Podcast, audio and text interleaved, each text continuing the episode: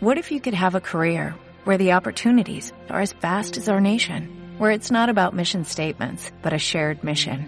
At U.S. Customs and Border Protection, we go beyond to protect more than borders, from ship to shore, air to ground, cities to local communities. CBP agents and officers are keeping people safe. Join U.S. Customs and Border Protection and go beyond for something far greater than yourself. Learn more at cbp.gov/careers. Te invito a escuchar este mano a mano con Oscar Luquín. Oscar es un empresario emblemático del interior del país, con más de mil empleados y 50 sucursales de sus cadenas de comercio en nueve provincias. En este podcast conocerás su pensamiento, sus valiosos consejos y su visión de Argentina y de Tucumán. El ciclo mano a mano está organizado por la Fundación del Tucumán, institución que tengo el honor de presidir y está orientado a conocer a algunas personas que creemos vale la pena conocer y aprender de ellas. Ahora sí, vamos con el mano a mano con Oscar Luquín. Oscar, ¿cómo estás? Bienvenido. Muchas gracias, Virgilio. Muchas gracias por la invitación a participar de este invento de ustedes, digamos, de charla mano a mano con empresarios, digamos, tucumanos en Tucumán y tucumanos en el exterior. Muy interesante y trataré de estar a la altura de la expectativa. Muchas gracias también a quienes están escuchando, aunque uno no lo ve en este nuevo sistema que tenemos, especialmente a partir del, de, la, de la cuarentena que nos obliga a este tipo de reuniones, pero afortunadamente la tecnología supera todos los problemas. Vos dices, quedo a disposición. Gracias, Oscar. Eh, ha sido este un parte del ciclo de los 35 años de la Fundación del Tucumán y con esto estamos cerrando con el broche de oro con Oscar. Él no le gusta porque se siente presionado que yo diga eso, pero es así. Y este, bueno, nosotros le hemos dado a llamar 35 aniversario al ciclo que después estamos continuando a partir de todos estos mano a mano que es lo que le estábamos presentando. 35 aniversario, pues son charlas de otro planeta, charlas de muy mucho nivel, muy internacionales, así que ya le vamos a estar invitando para que nos sigan acompañando. Oscar, eh, un placer poder charlar con vos. Contanos a todos de vos. Empecemos por una cuestión más personal, ¿ah? para conocerte a vos. ¿Qué nos podés contar?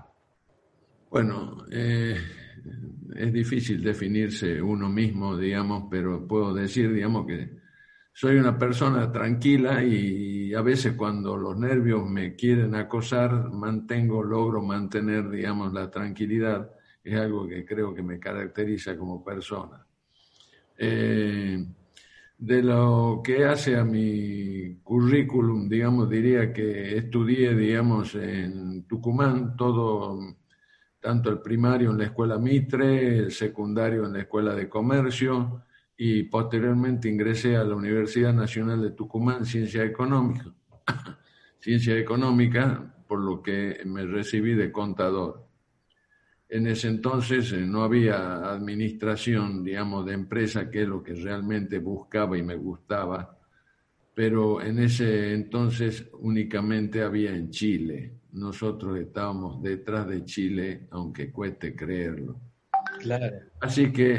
Mm, Oscar, y te, interrumpo ahí, Oscar, eh, porque algo hemos charlado en alguna vez y me acuerdo. ¿Tu papá estaba contento con que vos estudies contabilidad? No.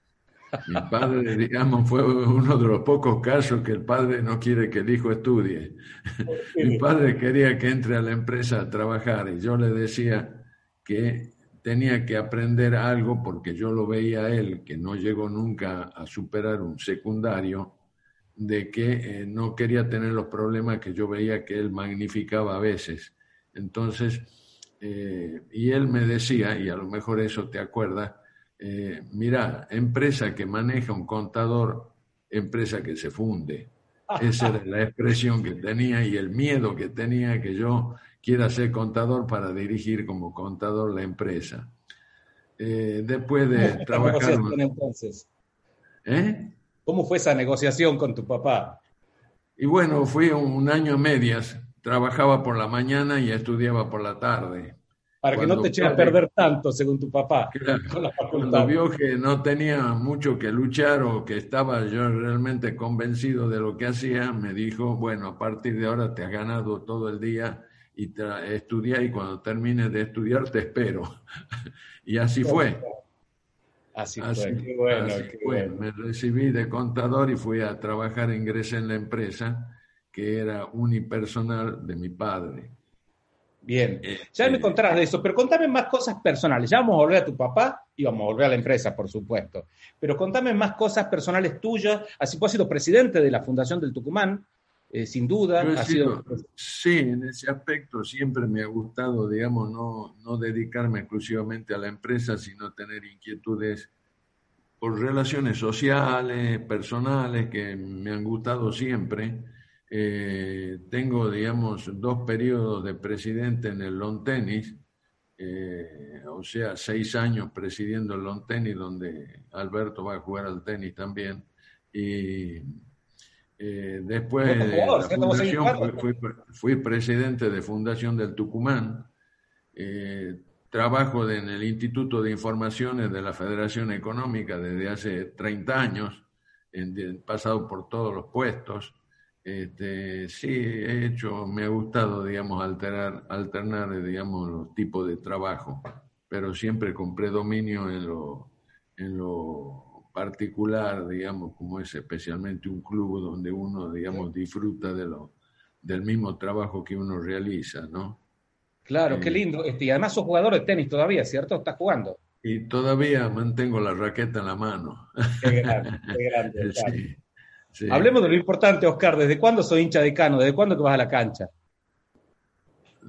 Del año 19... No, vos me querés hacer hablar mucho. Desde 1949, con nueve años, empecé a ir a la cancha, digamos, porque el presidente de ese entonces vivía enfrente de nuestra casa y se ocupaba de llevar a cuanto chico, digamos, del barrio quería ir a ver fútbol. El ingeniero Salmo que fue en quien me hizo hincha y, y estuve, digamos, a la par de él, digamos, inclusive en un periodo de directiva. Qué bueno. por más años, pero la, soy socio desde 1949. Y hoy, hoy después del mano a mano tenemos un partido ¿ah? con, este, con Racing, así que tenemos una noche interesante hoy. Bueno, vos lo vas a ver, yo también. Sí, por supuesto. Oscar, estás invitado si querés. ¿Cómo, perdón? Estás invitado si querés. Ah, bueno, muchísimas gracias. Eh, Oscar, eh, me has contado en algún momento que de joven, muy joven, has hecho un viaje que para vos ha sido importante a Alemania. ¿Quieres comentarnos un poquito de eso? Sí, sí, eh, es algo que me grabó mucho, muchas cosas en, mi carrera, llamémosle en mi vida, a través del club alemán de Tucumán, este, organizaron un viaje a Alemania y aseguraban trabajo en empresas alemanas. Y bueno, eh, integramos una delegación de 44 tucumanos con un, con un director, digamos, alemán del club alemán, el secretario, un doctor Thiele, y allí fuimos. Eh, mucha gente decía que estábamos locos porque pensaban, digamos, de que había terminado la Segunda Guerra Mundial eh, no hace mucho y que había, se trabajaba de una manera no correcta, totalmente equivocados.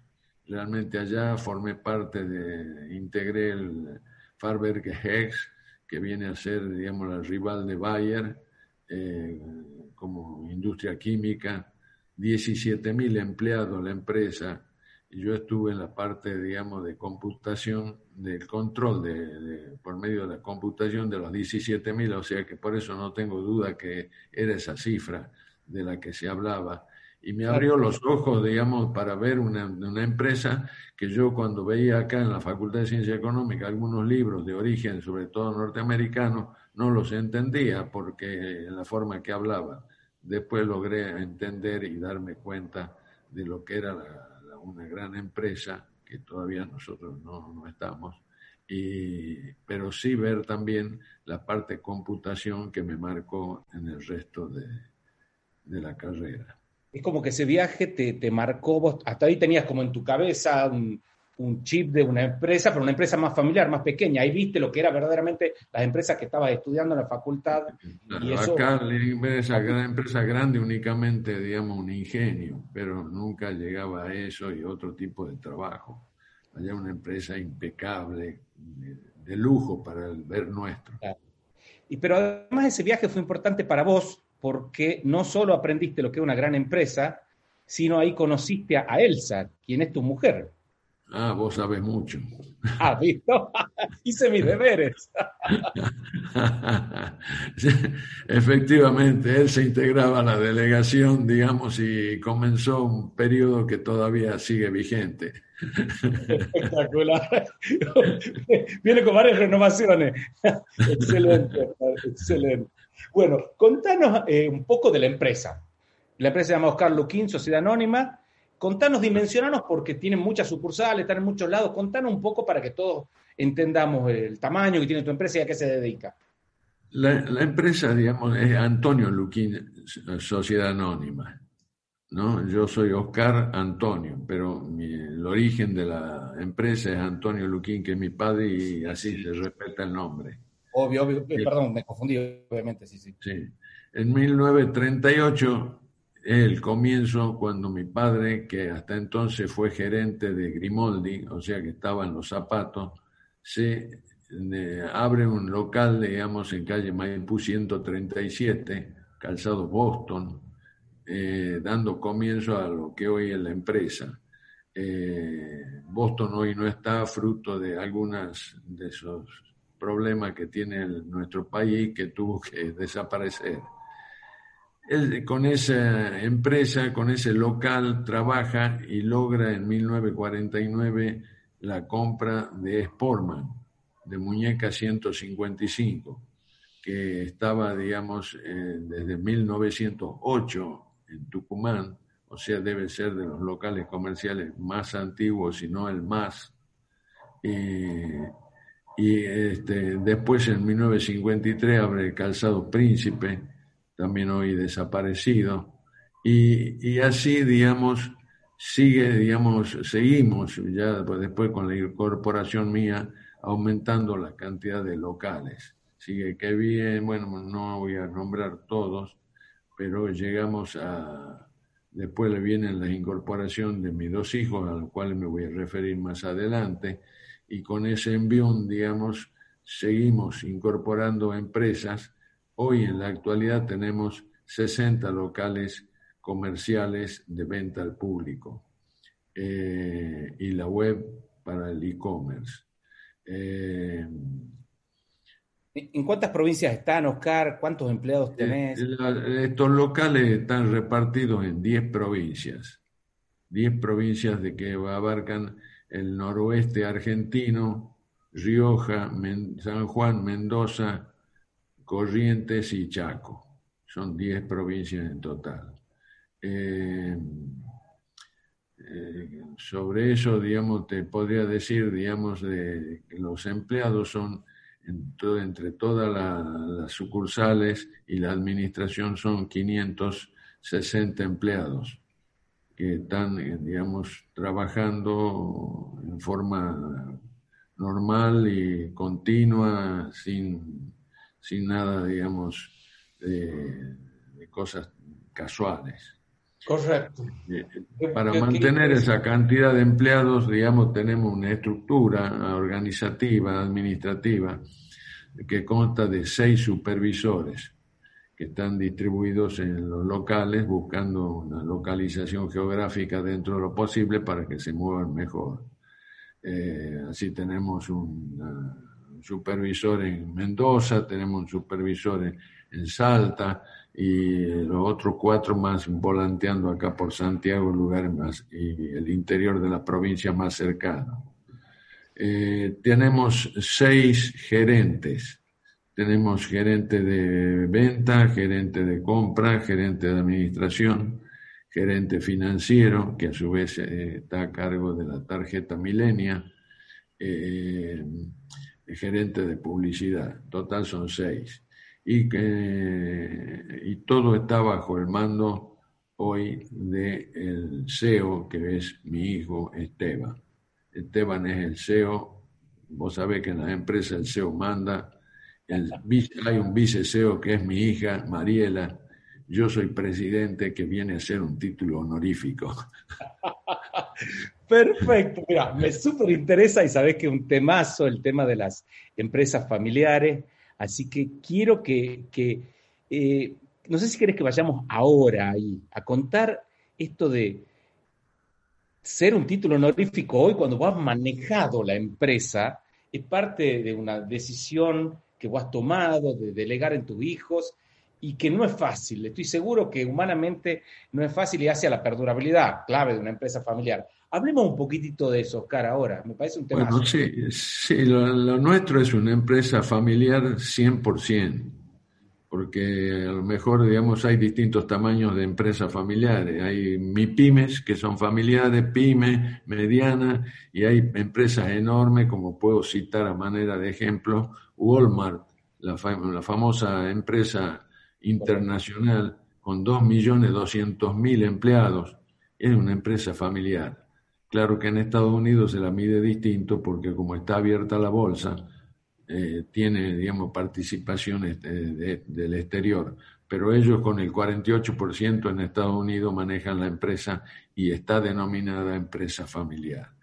Señalo esto porque creo que es interesante a veces saber si la empresa familiar depende del número de, socios o de claro, No, no depende de eso. La, empresa familiar eh, está basada en, la familia y, creo que tiene la, fortaleza de aprovechar, digamos, una sinergia positiva entre la familia y la empresa, cosa que las, sociedades no familiares, institucionales, llamemos, eh, es distinto porque no, no tienen el apoyo ni, ni, la visión de largo plazo que a veces tiene la, empresa familiar. Eh, ¿Qué depende de la empresa familiar? ¿Cuáles son los problemas y cuáles son las virtudes? La virtud es básicamente que mira a largo plazo. Eh, los problemas es que todo depende de la sucesión, la delegación del poder de la empresa, eh, que es algo de lo que vos de algo te referiste. Y, realmente respecto a eso creo que hay que tener mucho cuidado, en eso puedo expresar la opinión de lo que de mi vida, digamos, en ambos extremos, tanto cuando mi padre me delegó la empresa, cosa que aprendí después con cursos de familia y todo, y luego cuando me tocó, digamos, que vi que mis hijos estaban emprendiendo eh, un camino ellos ambos son licenciados en economía de la facultad de la Universidad Nacional de Tucumán. O sea, estaban ciertamente encaminados, pero no del todo. Había que probarlos, digamos, eh, en el terreno, digamos, eh, cómo se comportaban, o no cómo se comportaban, sino el grado de enamoramiento que necesita una empresa para trabajarla. Perfecto, claro. Y entonces eh, tenés que ver eso y una vez que ingresan hay que seguir viendo, dándole poder poco a poco, de acuerdo a las aptitudes, porque nadie tiene seguro de, la aptitud que tengan, ni de la actitud, ni el, ni el gusto, digamos, una vez estando en la empresa. Ahora, viendo eso, eh, es importante dos cosas. Una, la delegación del poder, porque hablemos del poder que tenés de manejar la empresa y el otro, la distribución de utilidades, que a veces es más difícil hablar en familia, pero hay que hablarlas y hay que definirlas. En el caso, digamos, mío, eh, realmente tengo la suerte, inmensa suerte, de tener dos hijos que les ha gustado y que son capaces como para llevarla de la, la empresa más adelante de donde yo estaba hace un tiempo. O sea, eso, es algo para reconocerle a, Esteban y Mariela y es, y el mejor capital que tiene la empresa. Porque mira, justamente Enrique Monmani, perdón, te interrumpí, decime, decime. No, no, no, decí sí. Enrique Monmani eh, hace una pregunta que tiene que ver con esto, que dice, ¿el crecimiento de su empresa se aceleró con la incorporación de su hijo al directorio y a la conducción gerencial? Y que no tenga ninguna duda, yo no la tengo, se, se, multiplicó, digamos, porque realmente una persona joven cuando le gusta tiene tiene, que, tiene otra fuerza que uno, por otro lado, tiene. Tiene que dejar el lugar, cosa que al principio duele, y también por el otro lado tiene la satisfacción de que la medida de que el sucesor o sucesores, en este caso en plural, con los dos hijos, uno ve que realmente asumen las responsabilidades, toman decisiones, digamos, eh, positivas y, es cuestión de dejarlo y hacerse un lado. Ahora, hay que poner voluntad propia de decir que, que estoy contento, pero me estoy achicando, digamos, personalmente, ¿no es cierto? Y en esto hay una cuestión de que no figura en ningún libro, pero tengo una experiencia personal que la transmito ya varias veces. ¿Cómo se demuestra que el poder está pasando al sucesor, que hay sucesores en la empresa? Es muy simple. Cuando el proveedor empieza a hablar por teléfono y pregunta por el sucesor y no por el presidente, eh, estamos en el camino correcto. Duele, duele, sí duele, pero es, un, pero es un honor, es un honor el que uno tiene, digamos, al saber que el proveedor está pensando y ya quiere entablar relaciones con el sucesor.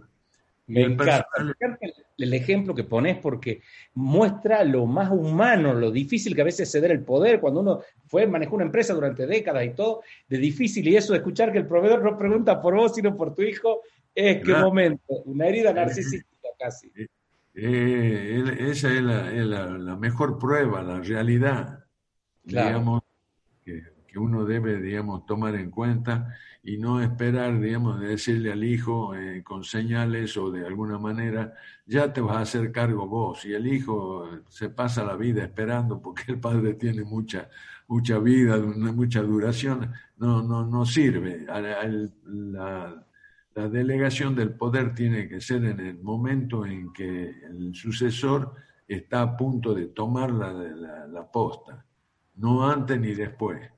Eso hay que medirlo. Perfecto. Qué, interesante. Ahora, están, entonces hoy la empresa está en manos de la tercera generación. Em, ahora, volvamos un poquito a la primera.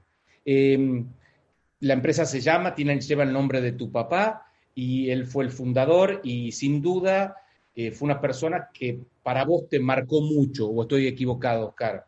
No, absolutamente, se ha acertado. Mi padre... ¿Qué, puedes comentarnos? en, qué, en, qué, ¿En qué te, te marcó? ¿Cuáles son las cosas? Contame un poquito de su historia, porque además él fue inmigrante de chico, de muy joven, ¿cierto? Sí, él, eh, mi padre fue un inmigrante español, digamos, que vino con dos hermanos a los cinco años de edad él a vivir con una tía porque había fallecido la madre y el padre se había vuelto a casar y, y la madrastra no, lo, no los aguantaba. Entonces, con una decisión bruta, los mandó a la Argentina y mi padre desde los cinco años vivió con una tía hasta que cumplió los 18 y de los 18 años se, se fue, se independizó para, para no tener que estar pidiéndole dinero el fin de semana para vivir. Este, muy dura la vida de él. Muy, dura. dura. Empezar desde cinco años, inmigrar con cinco años, sin los padres, y realmente es empezar desde muy abajo, ¿cierto? Muy, muy difícil. Sí, sí, empezó muy abajo. Pero él con la tía que tenía ya una zapatería, los tíos tenían una zapatería en Buenos Aires, y él iba a menudo a Grimoldi a, buscar calzado. Entonces ahí lo conocieron, él conoció y pasó a trabajar a Grimoldi. Entonces él se, educó, si se quiere decir comercialmente, viendo la forma interior de, trabajar de Grimoldi, como que fue, digamos, desde el año 28 al 33, cinco años gerente de Grimoldi en Tucumán. En el intervalo se casó con mi madre eh, en el año 33 eh, y, y, bueno, él siguió su carrera, digamos, eh, avanzando solo, comercialmente hablando solo pero me marcó mucho porque era una persona, digamos, que sabía manejar la parte, digamos, humana. el fuerte de él era la parte humana, él sabía cómo tratar a un empleado, cómo tratar a otro. Yo trabajé con él muchos años y aprendí mucho de él. Realmente eh, lo que aprendí comercialmente lo aprendí de él. Después lo habrá mejorado algo personalmente, más que mejorado, actualizado, porque nosotros vivimos en una generación de muchos cambios. Entonces había que ir cambiando, digamos, no tiene nada que ver la forma de las relaciones hoy que hace 20 o 40 años han cambiado varias veces, ¿no? Pero sí, mi padre me marcó realmente empresariamente, en la vida, en todo, digamos, fue un profesor para mí. Eh, Oscar, eh, tengo algunas preguntas que te voy a ir haciendo, algunas preguntas que tienen que ver justamente con esto de, ser empresario y, meternos ya en la, vida de la empresa. Eh, Enrique Miranda dice, su empresa creció mucho en los últimos 20 años, más o menos. La pregunta es, ¿cómo se le imaginan los próximos 20 o cómo le gustaría que esté conformada?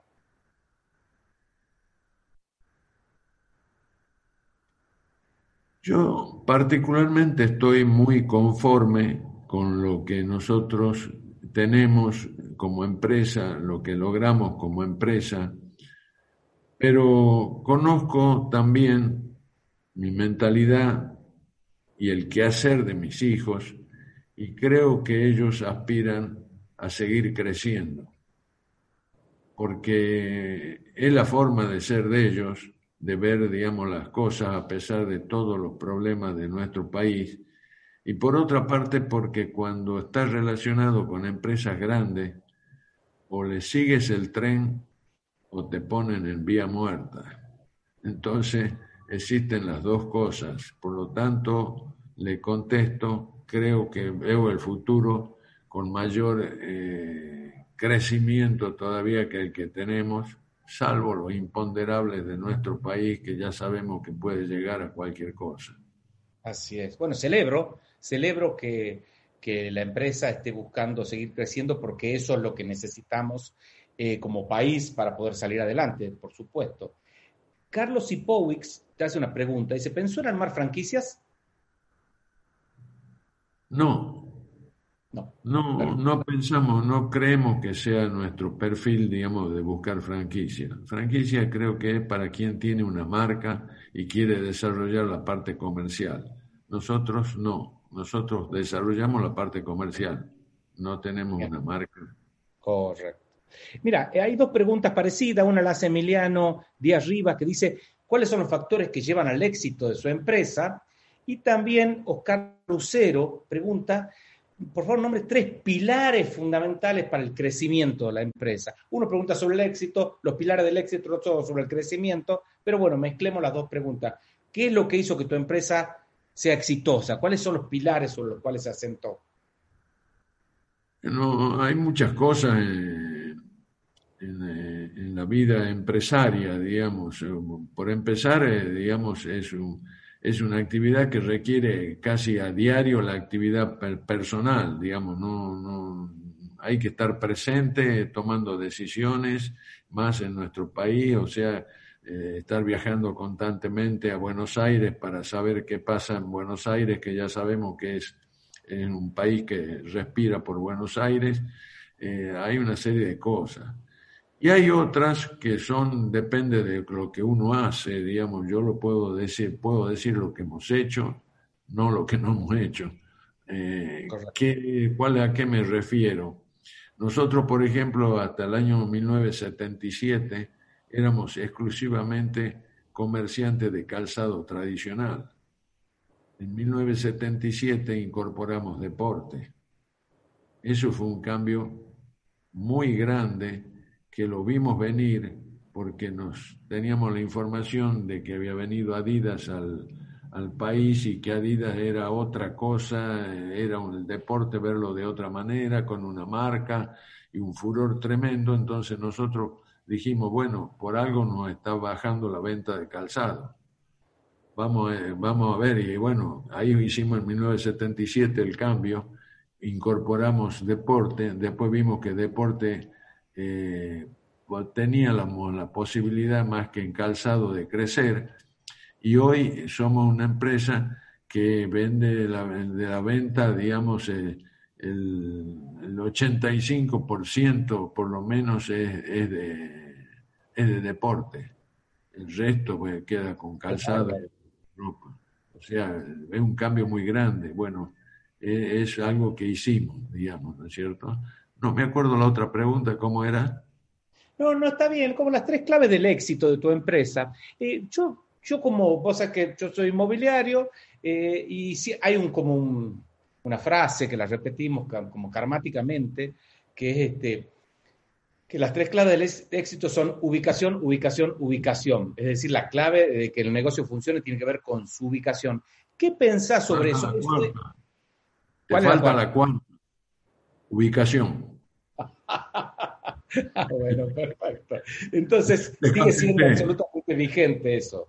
Sí, sí, sí, sí, por supuesto. La ubicación, de acuerdo, digamos, a los variantes que hay eh, en el país, hay zonas que van creciendo más o barrios que van creciendo más, pero el estar con el negocio bien ubicado es un... Te obliga a vender. Si no tenés una venta, vos lo sabes como inmobiliario, si no tienes una buena venta, no aguantas el alquiler. Pero eh, siempre hay la, ubicación. Nosotros siempre hemos buscado y nuestros locales están todos muy bien ubicados.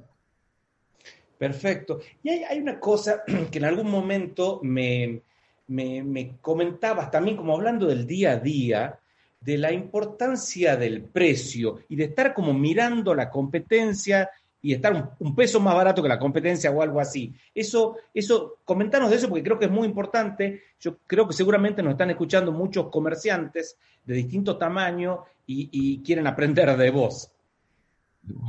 No sé si podrán eh, aprender, pero creo que es una, una ley dentro del comercio, del gremio nuestro y de todos los gremios. Vos si querés vender y avanzar, tenés que tener el mismo precio o un peso menos que el mejor precio.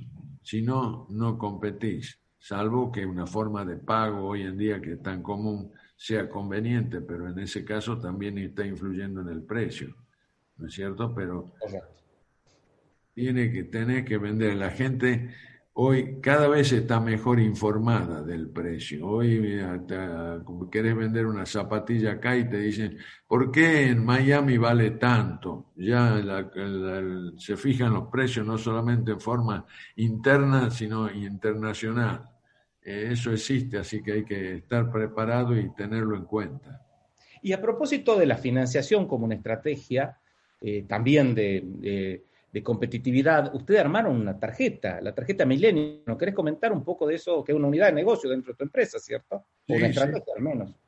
Es una unidad de negocio, es una tarjeta eh, interna, es decir, únicamente para nuestros locales, pero eh, está relacionado todos los locales, los 60 locales están conectados, o sea que vos podés tener la tarjeta sacarla en Tucumán y te vas a Mendoza, la presentás y compras. Eh, tenemos la tecnología para hacer eso al instante, pero siempre dentro de las empresas nuestras. Eso, nosotros, digamos, venta de crédito, como se llamaba antes, lo tenemos desde época de mi padre, siempre hemos tenido crédito. Pero para actualizar, hoy la gente no quiere un crédito, le interesa una tarjeta que hoy quiere gastar siempre mil pesos y gasta mil pesos. Mañana se le ocurre, me olvide tal cosa, quiere gastar otros mil pesos, va con la tarjeta y gasta otros mil pesos, cosa que con el crédito vos cerrás una operación y no la tenés, digamos, todos los días cerrando distintas operaciones. Entonces, pero la tarjeta es, es muy, muy buena, nos da buen resultado dentro de eso, o sea, una tarjeta que busca más la fidelización del cliente. ¿Y cuántos plásticos tenés ahí? En actividad y listo para comprar con luz verde, 108 mil. Es que barbaridad. Espectacular estrategia de fidelización. ¿Y tenés un volumen de ventas que van a través de las tarjetas que es importante? El, 24% de la venta se hace a través de la tarjeta Milenio. 24%. Número redondito es así. Extraordinario. Para tener una tarjeta propia es una extraordinaria estrategia de fidelización. Y Contame, me imagino, te pregunto, pero me, imagino... Te digo, otra cosa, perdóname, te retrotraigo a la tarjeta. Eh, además de la tarjeta Milenia, a partir del mes, ante, al mes pasado, hemos hecho el Club Milenia. Lo que se nota en el Club Milenia suman puntos y a través de los puntos obtienen bonificaciones en los productos que compren en el futuro. Perfecto. es una forma de acelerar la, la, fidelización o de asegurar una mayor fidelización, al menos esa es la búsqueda. Quería decirte eso porque es importante. Sí, por supuesto. Y Oscar, eh, ¿cómo la pasaron en, en la pandemia? Cerrados, encerrados. eh, dramático. Eh, con la pandemia, digamos, eh, sí, fue muy dramático, por momentos muy difíciles. Tuvimos dos meses de ayuda del gobierno, el, el, ITF creo que le llamaban, no me acuerdo, APS, no me acuerdo la sigla, dos meses. Después, digamos, este, dijeron una ilustre diputada de que eh, se iba a solicitar, digamos, una participación en las empresas que ayudaban y entonces dijimos nosotros no estamos en esa lista, no queremos estar en esa lista, no pedimos más ayuda. Claro. Nos batimos con lo propio, cumplimos con todo el personal, cumplimos con proveedores, manejando con los proveedores la cantidad a recibir, digamos, bajando y, logrando de esa manera cumplir con el compromiso. Por supuesto que significó meses de rojo, trabajar a pérdida, un par de meses se trabajó a pérdida. Pero en esto, digamos que lo hablemos siempre de la parte positiva.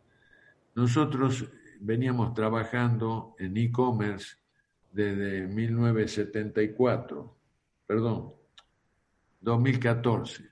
Claro, claro desde el 2014 venía. Entonces nos tomó bastante preparados para hacer la venta e-commerce y creció una barbaridad. Entonces, así como hoy en los locales nosotros estamos con venta todavía con déficit comparativa con años anterior, en unidades, por ejemplo, y a veces hasta en, pesos nominales, eh, el e-commerce a través de la venta por online hemos crecido muchísimo.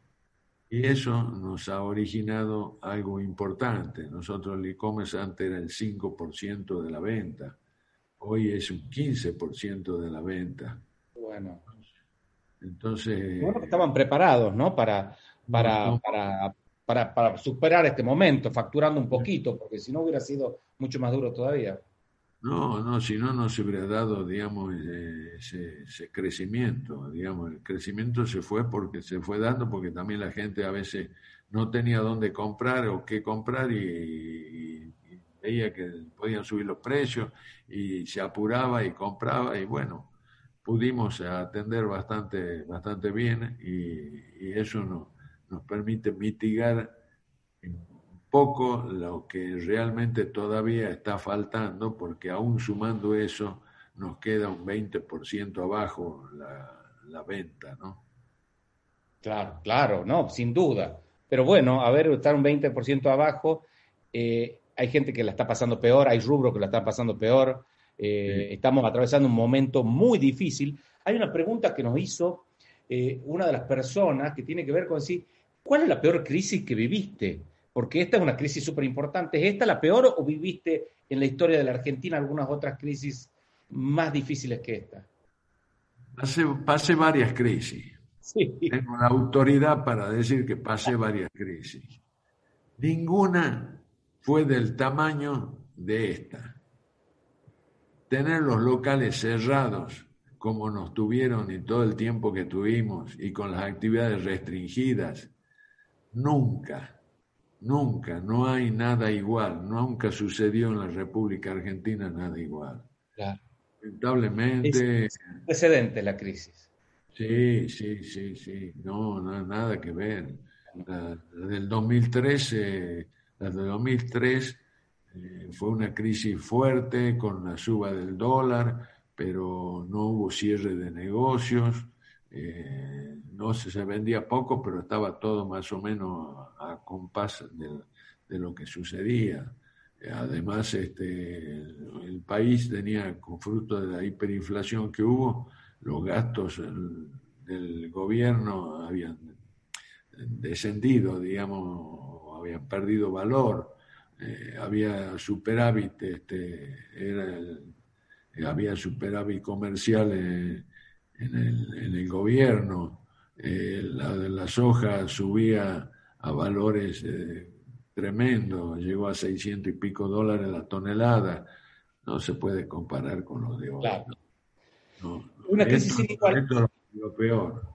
Eh, Oscar, en esta situación, vamos, pongamos los pies en esta situación tremendamente compleja y acá te quiero pedir consejos para todos los empresarios que nos están escuchando y sobre todo para los microempresarios, que son los que muchas veces sufren más en estas circunstancias.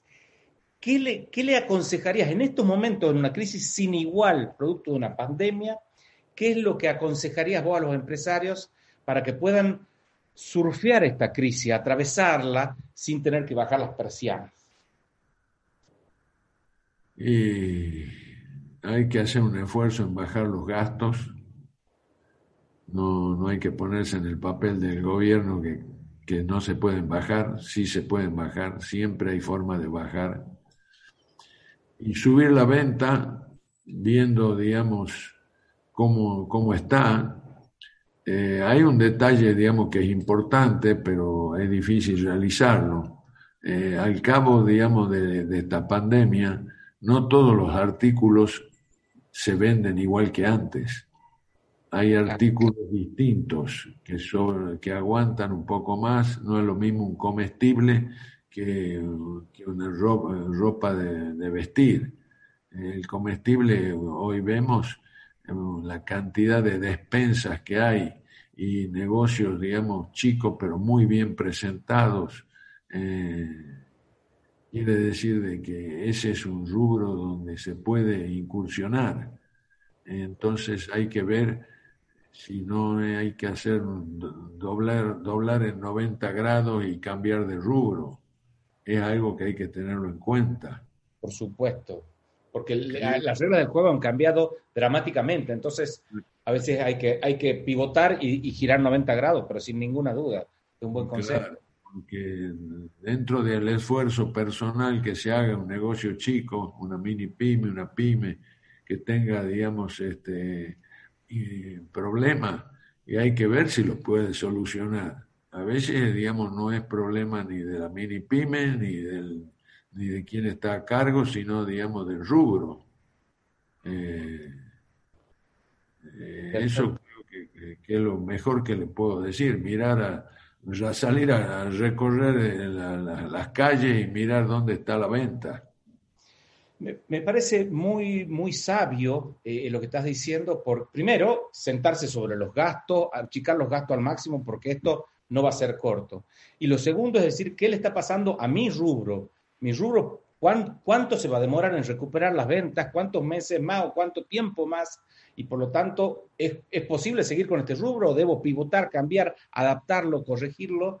Eh, eh, frente a una gran crisis hace falta grandes decisiones y me parece que es lo que estás planteando y, lo valoro como, como, consejo. Ahora, con lo que vos decías, Oscar, a mí me llevaba una dificultad que seguramente han tenido ustedes y también todos los otros comerciantes, porque vos las compras que tenías planeadas para ahora, pongamos ahora el, verano o el invierno, el invierno que pasó, la habías definido cuánto, un año atrás, seis meses atrás, es decir, siempre hay un periodo entre que uno compra y uno vende, ¿cierto? Me imagino en, una empresa como la tuya, por lo menos debe ser, no sé si seis meses o un año. Mirá, la, la compra nosotros eh, en la parte deportiva sobre todo, eh, no es menor a nueve meses. Entre nueve y doce meses de anticipación eh, hay que hacer las compras. Eh, calzado no, calzado de fabricación la mayor parte es argentina, entonces en 30, 60 días se soluciona la provisión. Pero en, deportes eh, muy grave el tema y se planteó muy grave también eh, qué, solución. La solución hubo que sentarse, no, sentarse no porque hay que a la, a la distancia negociar, no, no, no era posible estar cerca, pero había que, hubo que negociar postergación de algunas entregas que interesaban, pedirle que la entreguen más, más tarde. En otro caso hay cosas que anularon. No sé, yo sé de que hay empresas líderes que han dicho, nosotros estamos importando, el año pasado importamos un millón de dólares. Este año nos permiten 500 mil. De hecho, te tramiten eso, el pedido de lo que vos tengas en su artículo va a la mitad y, no hay queja, eso es así, es ley. Así que hubo un poco de todo, pero fue una negociación en general difícil. Y además me imagino, Oscar, que de alguna manera estás en el negocio de la moda, por lo tanto, estar mirando las tendencias, comprar bien, comprar lo que asumís que se va a vender, estar muy atento a las tendencias, es parte de las habilidades que tiene que tener un empresario de tu sector, ¿o no? Totalmente, Totalmente, es una diferencia que yo normalmente lo, hablo, porque en la Argentina todos, y ya no incluyo a los comerciantes, porque los dejo a un lado a los comerciantes, pero toda la sociedad argentina, no sé por qué, pero siempre hablamos de la historia. Nos planteamos un problema actual del, del gobierno y nos referimos a Roca, nos referimos a Alberdi, que no tiene nada que ver, ya pasó, digamos. El comerciante pasa al revés. El comerciante o empresario, no sé, pero eh, de lo que yo conozco, eh, está obligado a mirar siempre futuro. Viene el vendedor, digamos, de, de una marca internacional y nos dice qué van a comprar para el año que viene. Y vos le decís, pero vivimos en la Argentina, eh, lamentablemente no tiene nada que ver donde vivas. Si te borras, te borras pero no me hables, digamos, dentro de 60 días o 30 días.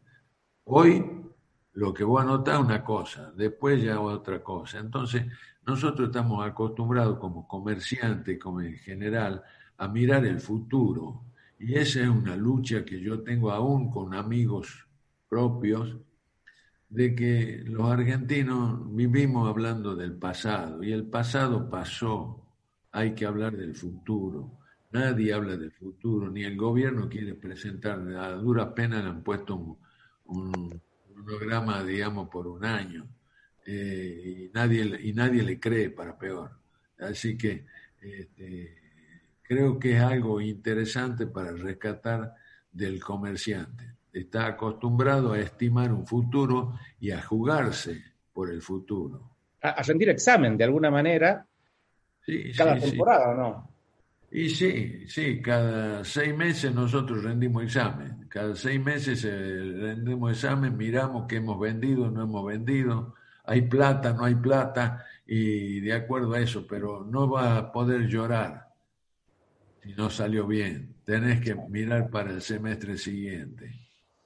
Eh, ahora, esto que vos estás planteando son decisiones este, eh, tácticas, si se quiere, de estar mirando, estar atento a las tendencias, saber comprar bien y todo eso pero hay cuestiones estratégicas que hacen al ADN de la empresa, eh, de ustedes, de vos, Oscar, y de, la empresa Antonio Luquín S.A., eh, y, que de alguna manera ha sido muy impactante porque cuando nosotros hemos publicitado en Facebook la charla con vos, mucha gente que te conoce como empleado, como ex empleado, como gente que trabajó, tuvo distintos tipos de interacción con vos, dijo palabras muy elogiosas, muy elogiosas, así que eh, creo que he escuchado muchas veces eh, personas que han trabajado con vos hablar muy bien de vos y eso creo que es este, muy importante. Y de hecho, una de las personas que trabajó con vos eh, es nuestro director ejecutivo, uno de nuestros directores ejecutivos, que es Martín Pedraza. Y yo le he pedido a Martín, porque muchas veces comiendo asado y charlando con Martín, muchas veces ha dicho cosas muy valiosas. Entonces le he dicho, Martín, Martín, ¿estás ahí un segundito para, para poder compartir con, nosotros tu punto de vista, tu, experiencia y tu historia de trabajar Estoy, Virgilio, aquí. Hola, Oscar, ¿cómo estás? Ponete la cámara, si podés. Ahí, ahí creo, ahí estoy. No, no estás con la cámara, pero ponete.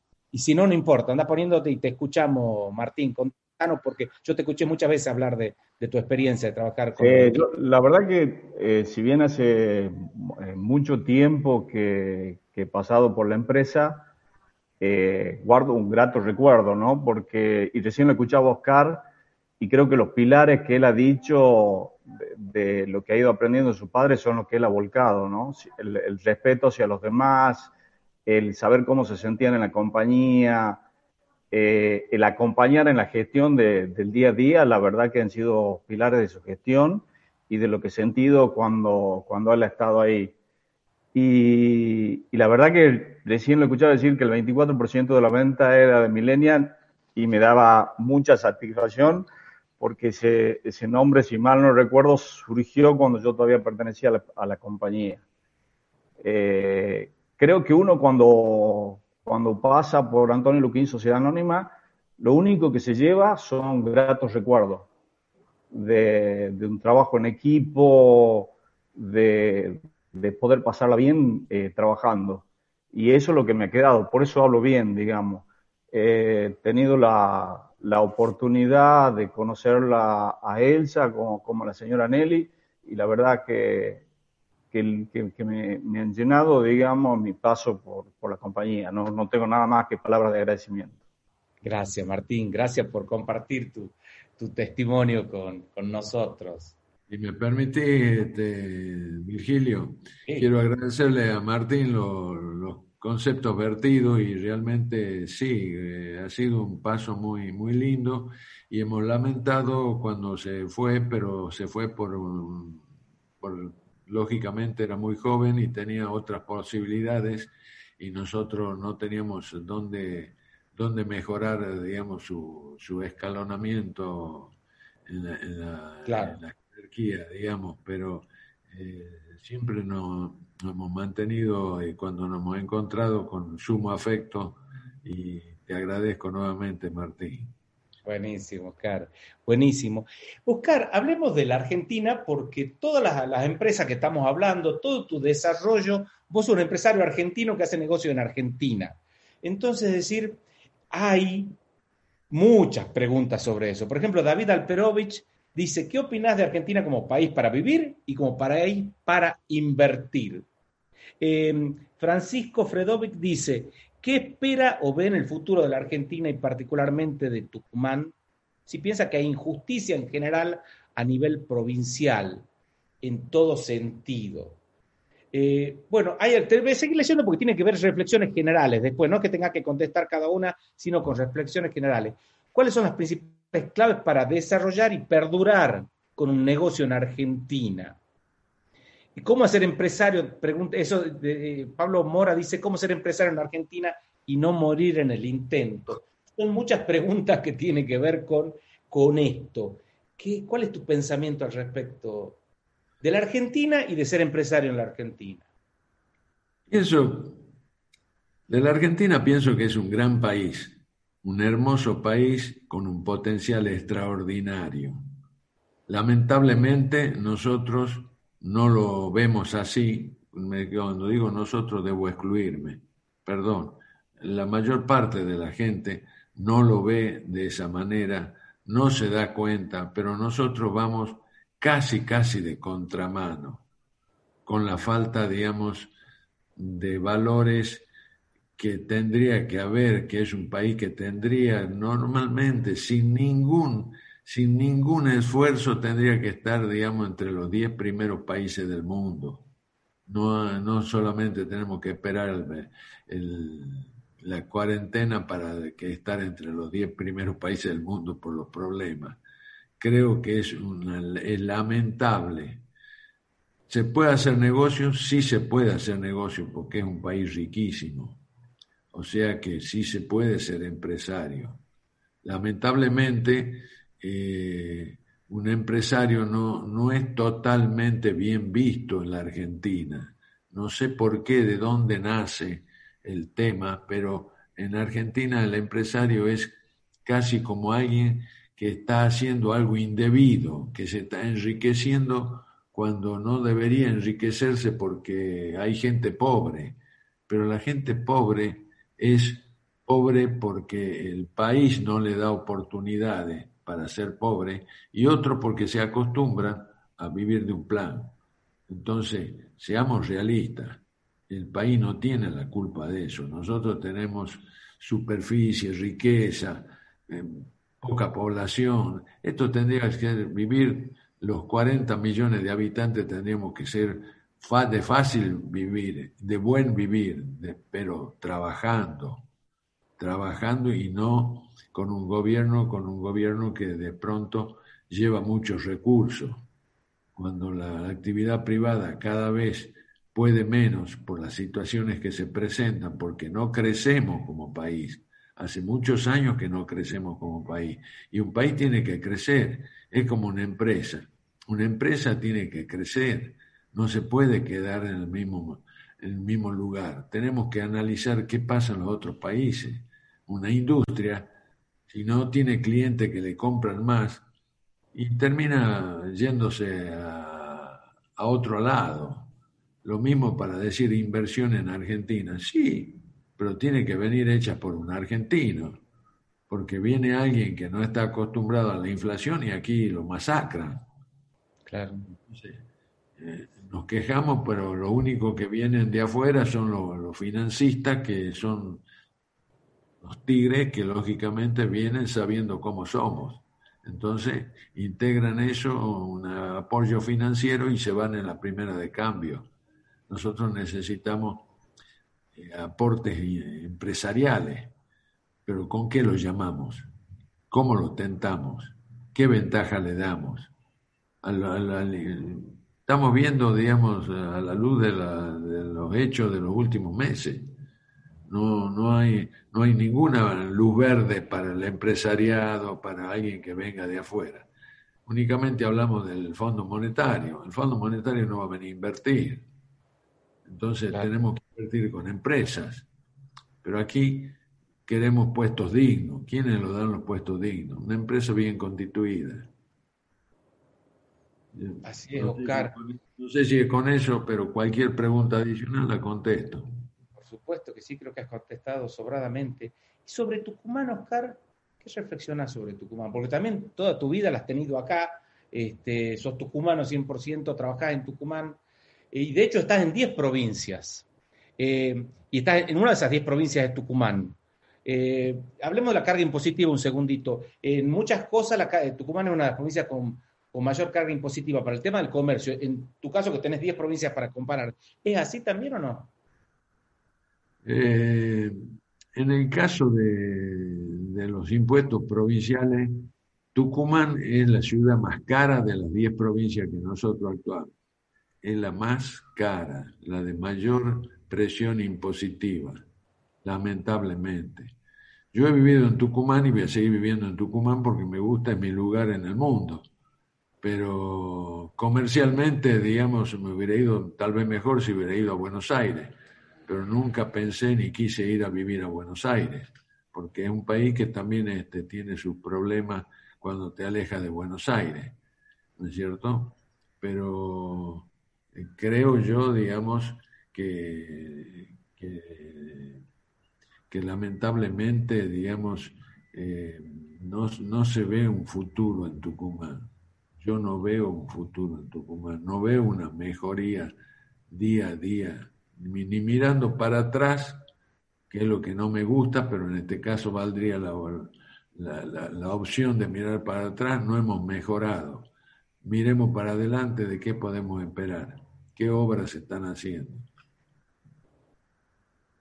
Valoro muchísimo tu, tu punto de vista sincero porque sin embargo, tal cual lo decís, no ves, haces ese diagnóstico de Tucumán, pero elegís Tucumán para vivir. Y elegís Tucumán como un lugar desde como tu headquarter para, para hacer negocios. Entonces, eh, con este panorama sincero y honesto que es tremendamente valorable, ¿qué le podemos plantear a los tucumanos como nosotros que están acá y que tienen ese escenario, estamos en ese escenario, muchachos, lo que vos estás diciendo es real no hay inversiones, no, no se muestra un crecimiento, es la carga impositiva más alta. Sin embargo, estamos acá y queremos esta tierra. ¿sí? ¿Qué es lo que crees que tiene que hacer Tucumán o qué podemos hacer los empresarios tucumanos? Y por cierto, te hago una pregunta que justamente eh, relativa a esta nos hace Damián Valenzuela Mayer, que dice, ¿qué recomendás desde tu experiencia, qué recomendación desde tu experiencia podemos hacer los empresarios para contribuir en Tucumán al ecosistema económico local y potenciarlo? Eh, hola Damián, gracias por la pregunta. No es nada fácil lo que me decís. este, yo creo de que tendríamos que cambiar todo.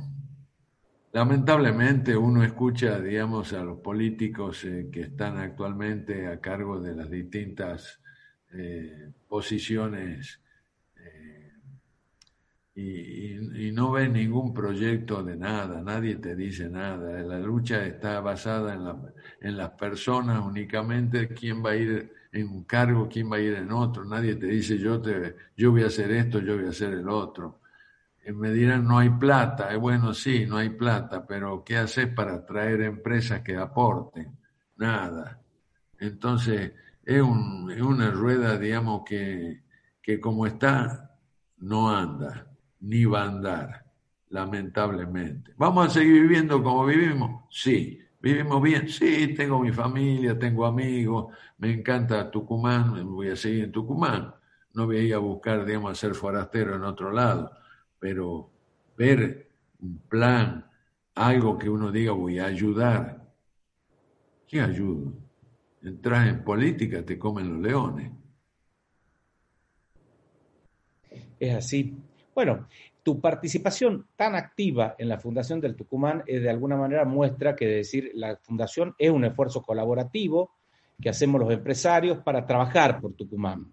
Eh, de alguna manera Damián también participa, obviamente, y por eso también está involucrado y hace esta pregunta y permanentemente estamos trabajando en innovación, en emprendedurismo, en queriendo armar ahora un fondo de inversión, es decir, para apoyar las startups, es decir, de alguna manera estamos muy inquietos preguntándonos qué es lo que humildemente desde el empresariado podemos hacer, sabiendo que lo que podemos hacer más allá de construir nuestras empresas y hacerlas que crezcan para que generen empleo, colaborativamente desde la Fundación estamos trabajando desde hace 35 años para hacer cosas. Y ahora tenemos pendiente esta misma charla que está planteando Damián, de decir, a ver, para los próximos años, ¿qué, ¿en dónde ponemos el foco y en qué seguimos trabajando?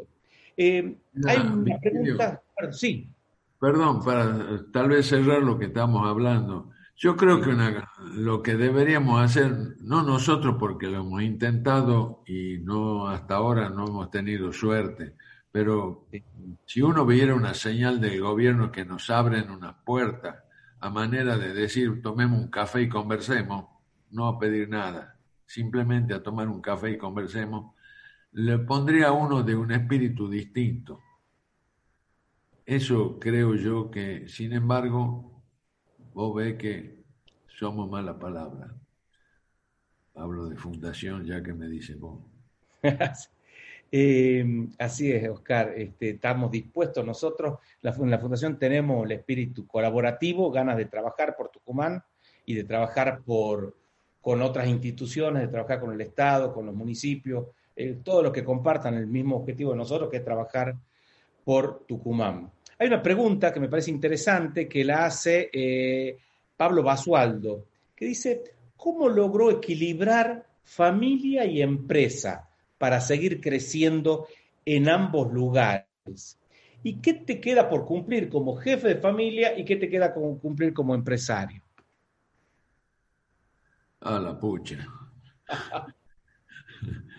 Eh, bueno, no, yo no he tenido, digamos, problema familiar por el crecimiento y la dedicación que uno puede tener, digamos, para como empresario, que siempre lleva su tiempo, pero he tenido siempre la colaboración de Elsa en, saber aceptar, digamos, eh, esos tiempos. Y en mis hijos, eh, siempre he tenido satisfacciones, eh, aún cuando han sido chicos y después, por supuesto, a partir de que han entrado, han ingresado en la empresa y la han tomado a la empresa porque hoy la manejan ellos, este, no son más que satisfacciones. No, no he tenido otro problema, no sé, conozco de gente que por ahí tiene un tipo de problema distinto. Yo no, no sé si una suerte o como la manera como uno lo maneja el tema, pero no, no, no, he, no he tenido problemas. Ahora, ¿a dónde quiero llegar? Yo ahora, digamos, estoy disfrutando de la vida, el regalo de Dios. Qué bueno, a disfrutarla, por supuesto, pura vida. Claro, claro, por supuesto. Y Oscar, eh, Mónica Nieto del Ciprosa nos hace otra pregunta que tiene que ver con los jóvenes, ¿ah? como contrapunto. Eh, ¿Qué mensaje le daría a los jóvenes? Pregunta Mónica. Una sola cosa, educación. ¿Qué quiere decir con educación? Y pienso que la educación está muy mal en la Argentina, a todo nivel, primario, secundario, universitario, digamos, ha decaído, digamos, la, la educación. Y yo creo que la gente joven hay que educarla porque es la gente que vamos a tener al frente del, de los distintos estamentos en el futuro. Entonces, por eso pienso que hay que darle educación, educación, educación. Claro. ¿Qué otra cosa le puede dar? No le va a dar, digamos, dinero. Esta, va, eh, programa de gobierno que distribuya dinero no, no tiene sentido. No, por supuesto, pero más bien Mónica se refería a qué consejo le podés dar a ellos que están encarando, que quieren encarar una empresa o, o hacer alguna actividad o direccionar su vida hacia algún lado. Bueno, yo creo que la forma en que me ha ido muy bien en la vida comercialmente, yo diría que sea un emprendedor, un, un, chico joven que esté en edad, digamos, de 20, 25 años, 30 años, tenemos el caso de Gil Sáenz, 38 años y una empresa en Estados Unidos. Bueno, son casos para tomarlos en cuenta y, y, decir, bueno, aspiro a hacer algo de eso. Tengo 25 años y puedo, digamos, tener, digamos, inclusive varios fracasos y, continuar eh, hasta que acierte cuál es el tema preferido o el tema que le lleve al éxito, digamos. Eh, yo creo que el emprendedurismo, ahora, necesita, digamos, en general, son excepciones las que veíamos de Gil Sáenz, eh, necesita una base de estudio. Capacitarse, educarse y capacitarse, sin duda. Una no, es lo mismo, no es lo mismo emprender, digamos, emprender una tarea, digamos, siendo, digamos, con un estudio terciario de la universidad que, que con un secundario o no habiendo terminado el secundario. De hecho, hace 27 años que tenemos una escuela de negocios en la Fundación del Tucumán porque estamos convencidos que la capacitación es lo que marca la diferencia en los jóvenes y venimos trabajando en eso. Así que bueno, eh, convicción común.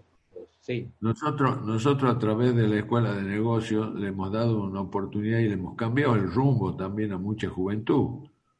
Vos sos uno de ellos. Yo soy uno de ellos, por supuesto que sí. Damián, Valenzuela, que acaba de hacerme una pregunta, también es un caso de que él mismo lo confiesa. Entró como abogado a hacer el curso en la fundación y salió como empresario. Hoy es un empresario de, internacional. Entonces, creo yo de que todo está basado de alguna manera, digamos, la base es educación. Eh, Después emprendedurismo en lo que, en lo que le guste o en lo que tenga, digamos, facilidad o capacidad. Perfecto, además estoy muy de acuerdo con lo que planteas. Eh, y una educación permanente y capacitarse permanentemente porque el mercado va cambiando. Eh, Oscar, una de las cosas que más nos preocupa en la Fundación del Tucumán es la perdurabilidad de las empresas. No solo que surjan nuevas empresas de manos de los emprendedores, sino que las empresas sean perdurables que sobrevivan a las generaciones. Eh, y vos sos parte de una empresa perdurable. Eh, entonces la pregunta es para todos los empresarios que nos están escuchando, ¿qué debemos tener en cuenta? ¿Cuáles son las claves para pensar una empresa perdurable? ¿En qué debemos prestar atención o cómo debemos gestionar la empresa para que logre la perdurabilidad? Y tratar de mantenerla sana. tratar, digamos, por todos los medios de no tener problemas financieros, por ejemplo. Siempre cuando vos estás con un problema, como son en estos momentos en la República Argentina y en el mundo, eh, es más fácil, digamos, negociar una situación con un proveedor que con un, que con un banco. Claro. Y vos entras en un banco, no estás en un banco y entras en un banco ahora con esta situación, no sé si salís, que me perdonen, ¿no? Pero este, creo que tenés que buscar, digamos, de mantener el máximo tiempo posible la empresa sana, eh, no conformándote cuando podés crecer, tenés que tratar de crecer, pero siempre sanamente. Me refiero sanamente en la parte, sobre todo financiera. Eh, además, eh, no puede ser más lógico el ejemplo. Si, si una persona quiere tener una, una, larga vida, debe tener una vida, una vida saludable y sana y si una empresa quiere tener una larga vida, debe, tener, debe ser una empresa sana y sobre todo sanidad en sus finanzas. Así que este, me parece absolutamente lógico el planteo. Sí, sí. Eh, eh. sí, perdón, ¿ibas a decir algo, Oscar? No, no, no, no, no, decí nomás. Perfecto. Bueno, Oscar, eh, creo que estamos llegando al final de este encuentro, de esta charla.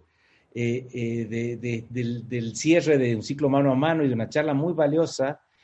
Sos un empresario que supo hacer crecer una empresa, transitarla, delegarla en sus hijos y has dado, has sido muy generoso en tu punto de vista, muy honesto en tus pensamientos, en transmitir tu experiencia a todas las personas que nos están escuchando. hemos tenido comentarios muy buenos ahí en el chat que después te lo vamos eh, hacer llegar, una de Fedora Viviane, que muestra, reconoce como la sabiduría de tus palabras. Así que yo estoy muy contento, muy agradecido con esta posibilidad de tener este mano a mano y de poder que todos los que nos, están escuchando y nos van a seguir escuchando en el futuro eh, puedan eh, conocerte un poco más y aprender de vos. Así que quería pedirte, si es que querés dar, a modo de ir despidiéndonos, un mensaje final. Bueno, la verdad que ha sido una charla muy, muy linda, muy emotiva, digamos, en, su, en sus profundidades, digamos, para hablar todo lo que me hiciste hablar. Pero te agradezco, te agradezco muchísimo, digamos, eh, la invitación, el, hecho que hayan pensado en mí como una de las personas que podían integrar el, el panel este de, de los mano a mano. de mano a mano, de mano a mano, este, eh, quiero de todas maneras decirle a, decirte a vos y al equipo tuyo de que como siempre estoy a disposición de Fundación del Tucumán para trabajar en las cosas que no sean notorias, pero que sí sean importantes, como hemos tratado de hacerlo y a veces se consigue o no, depende de la oportunidad y de las personas. Yo deseo de que ustedes en estos tres años que empiezan a partir de diciembre, porque ya está hablado de la reelección tuya, de que logremos como entidad empresaria que podamos participar un poco más de la vida pública y, que ello nos lleve a un mejor Tucumán y nosotros que seamos parte. Así que muchas gracias Fundación, muchas gracias Virgilio Muchas gracias al resto del equipo de Virgilio. Un abrazo. Perfecto, Car, genial, genial. Gracias por tu palabra, muy, muy motivadora siempre.